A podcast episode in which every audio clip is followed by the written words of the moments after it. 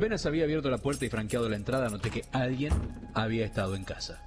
No son en vano los años de soledad y silencio en los que uno se habitúa a reconocer de inmediato el orden de los objetos, colocados siempre en el mismo lugar, sitios rigurosamente precisos en los que los objetos se afincan, como si hubieran nacido ahí, y solo admiten desplazamientos provisionales o rutinarios, pero vuelven siempre a su lugar de origen, un lugar casi sagrado son por lo general las llaves, el único objeto que deambula, se pierde por la casa. Son las llaves lo único que no posee un sitio propio, son el único objeto trashumante de este orden riguroso que rige en las habitaciones. Pero fue un cenicero, objeto también sometido a peregrinajes, el indicio de que alguien o algo había penetrado en la casa durante mi ausencia. A pesar de estar en su lugar habitual, se encontraba un poco desplazado de su sitio, demasiado cercano al borde de la mesa donde yo nunca lo hubiera dejado por temor a que se cayera. Instintivamente lo puse en su lugar y comprobé si estaba limpio, como lo había dejado la noche anterior, y como estaba esa mañana antes de salir a la oficina, como todos los días. Lo primero que hice fue quedarme muy quieto y en silencio para escuchar algún ruido que delatara la presencia de otra persona. Pero los ruidos eran los mismos de siempre, igual que los lugares de los objetos. Las pisadas de los transeúntes provenientes de la calle y el leve, monótono ronroneo de los automóviles. Ya más tranquilo fui recorriendo el resto de las habitaciones, buscando algún indicio que me permitiera comprobar que no estaba solo o que alguien había entrado durante mi ausencia. No encontré rastro alguno de una presencia ajena. No obstante, la intranquilidad me dominó esa noche y me levanté varias veces para comprobar que no faltaba nada de valor. Ya había verificado las cerraduras y las ventanas y no habían sido forzadas. Pronto me desentendí del asunto, aunque al entrar en casa adquirí la costumbre de mirar hacia la mesita donde se encontraba el cenicero para comprobar si se hallaba en su sitio justo. En algunos momentos tuve quizá el vago deseo de que se repitiera aquel pequeño incidente. Al regresar una noche volví a tener la misma sensación. De inmediato fui a comprobar el cenicero, pero lo encontré como siempre, limpio y en el lugar donde lo había dejado la noche anterior. Me tranquilicé y hasta me sentí un poco ridículo. Y esa noche dormí sobresaltado hasta que desperté en medio de una pesadilla. Había avanzado hacia el espejo como todas las mañanas para mirarme en él, cuando descubría que me faltaba el rostro, que mi cara era un hueco, un vacío, una transparencia. Al intentar encontrarlo con las manos me daba cuenta de que mi rostro era el de múltiples hombres que, como yo, se miran en el espejo cada día. A la mañana siguiente vacilé antes de enfrentarme a mi propio rostro reflejado en el cristal empañado y pude comprobar que en la pesadilla había habido algo de realidad, puesto que mi cara no difería en nada de la de muchos hombres que simultáneamente estarían haciendo lo mismo en innumerables lugares de la ciudad. Antes de salir a trabajar, Tuve que buscar las llaves porque ignoraba dónde las había dejado. Las busqué en la sala, en la bandejita de la mesa de la entrada, luego en el dormitorio, sobre la mesita de noche y en el cajón, hasta que por fin las encontré en la biblioteca donde había estado leyendo la noche anterior, antes de ir a dormir y tener esa pesadilla. Era raro. Por primera vez las había olvidado en este lugar de la casa que tanto frecuento. Por otra parte, el único donde se puede advertir cierto desorden provocado justamente por el uso continuo pero un desorden aparente, ya que en el fondo conozco de memoria dónde están las cosas y en particular los libros.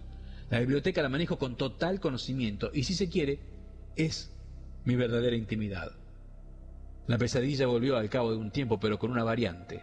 No era ya el espejo del cuarto de baño donde me miraba y veía innumerables rostros ajenos, sino uno muy pequeño que tengo en la biblioteca. De inmediato fui hasta ahí a mirarme y no encontré más que mi cara hinchada por el sueño. Estaba a punto de marcharme cuando tuve esa misma sensación que había tenido aquel primer día cuando encontré el cenicero fuera de su sitio. Volví a tener la impresión de que no había estado solo, volví a intuir otra presencia. Una ligera mirada por la biblioteca me lo confirmó.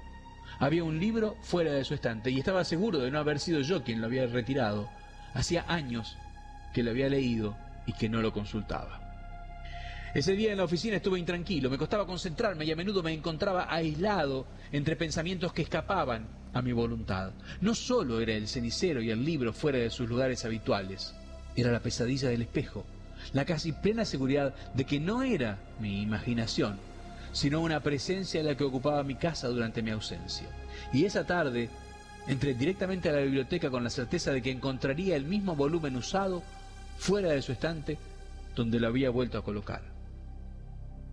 Cerrado, en la mesita junto al sillón de lectura, el libro se desplegaba ligeramente en las primeras páginas, como si hubiera sido leído recientemente.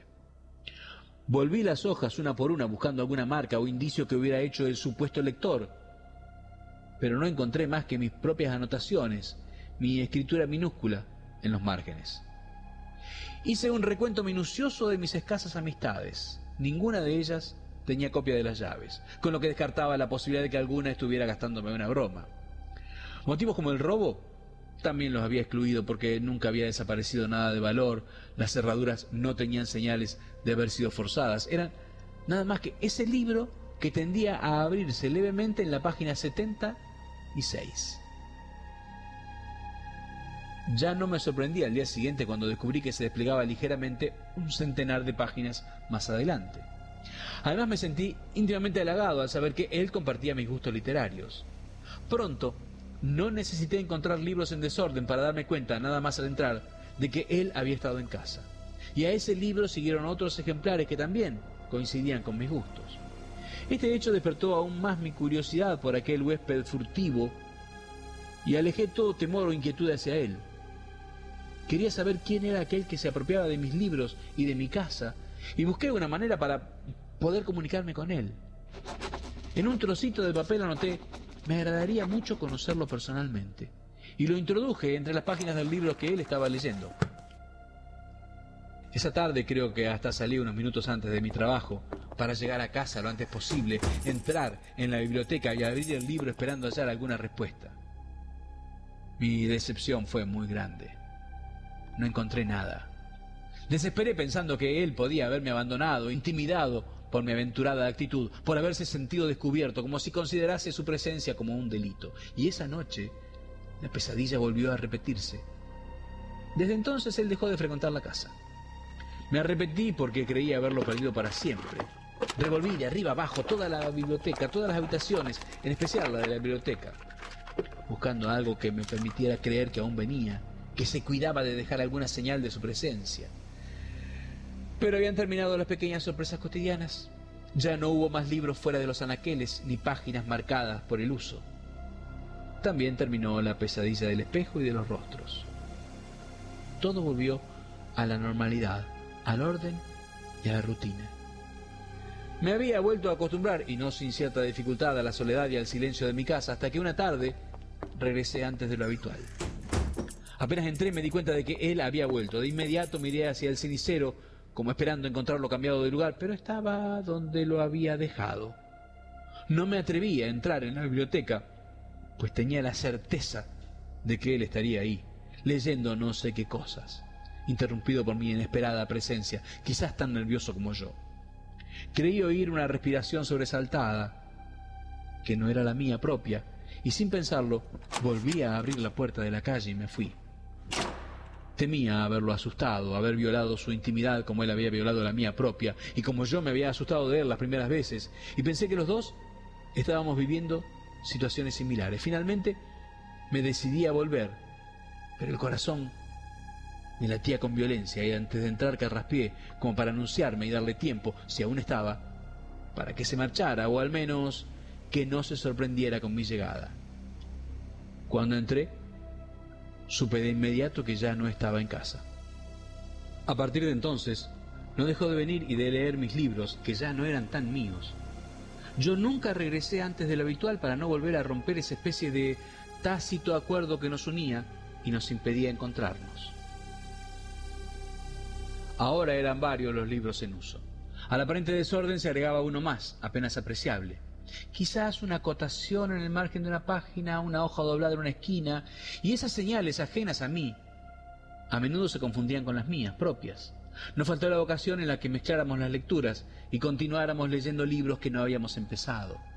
Por entonces comencé a ausentarme también los sábados y domingos, con la expectativa de que él se diera cuenta de esto y viniera a casa también esos días. Salí a dar un paseo, a caminar por las calles, a meterme en algún cine o sentarme en un parque. No tardé en darme cuenta de que había comprendido mi juego y había comenzado a venir también esos días. Pronto nos acostumbramos a esta nueva modalidad y me era grato saber que al llegar a casa encontraría algún nuevo indicio de su presencia. Un incidente ajeno, como la lluvia, nos unió para siempre. Como otros domingos había salido a dar un paseo a la hora convenida, pero me vi forzado, quizás lo deseaba, a regresar antes de lo habitual. Cuando abrí la puerta y entré, no le di tiempo a marcharse.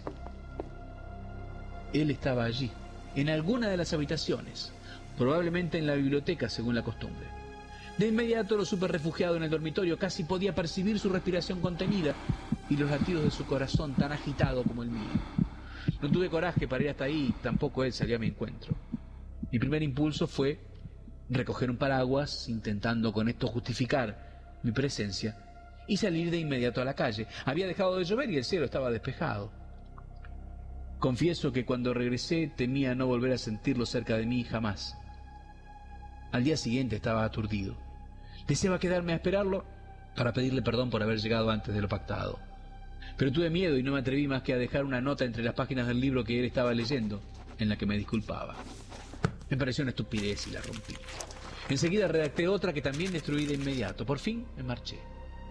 Creo que hubo unos días de ausencia, o al menos él se cuidó mucho de no dejar rastros de su presencia. Fueron días en los que creí desesperar, en los que la soledad volvió a invadirme y los sueños, aquellos de espejo, volvieron a repetirse.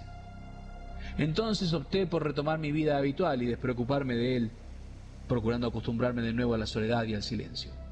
Hice mi vida como de costumbre y dejé de salir los sábados y domingos para refugiarme en la lectura, como siempre lo había hecho. Fue entonces, no sé cómo, que él regresó. Entonces comprendí que él no deseaba nada de mí, solamente que no cambiara mi vida por la suya, ya que él tampoco la cambiaría por la mía. Con el tiempo nos habituamos a los cambios, progresivamente nos amoldamos a ellos y dejaron de convertirse en una sorpresa o una anomalía para pasar a formar parte de una nueva rutina.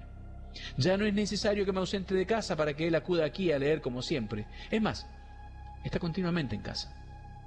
Sin embargo, los dos respetamos en parte aquel antiguo pacto. Si uno de nosotros está en una habitación, el otro no entra en esa. Nuestros espacios están perfectamente delimitados, igual que el de los objetos. Nuestros recorridos nunca son los mismos ni coinciden. Pero hay veces que lo siento a mis espaldas, muy cerca, casi puedo percibir su respiración y el calor de su aliento. Entonces el deseo de volverme y mirarlo, de conocerlo y hablarle es casi irresistible. Pero me contengo. Me contengo pensando que si llegara a verlo, a enfrentarme a su figura y al rostro, que tantas veces he imaginado podría abandonarme para siempre.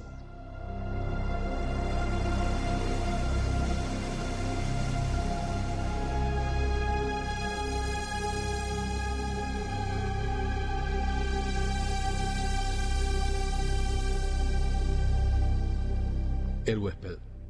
Norberto Luis Romero.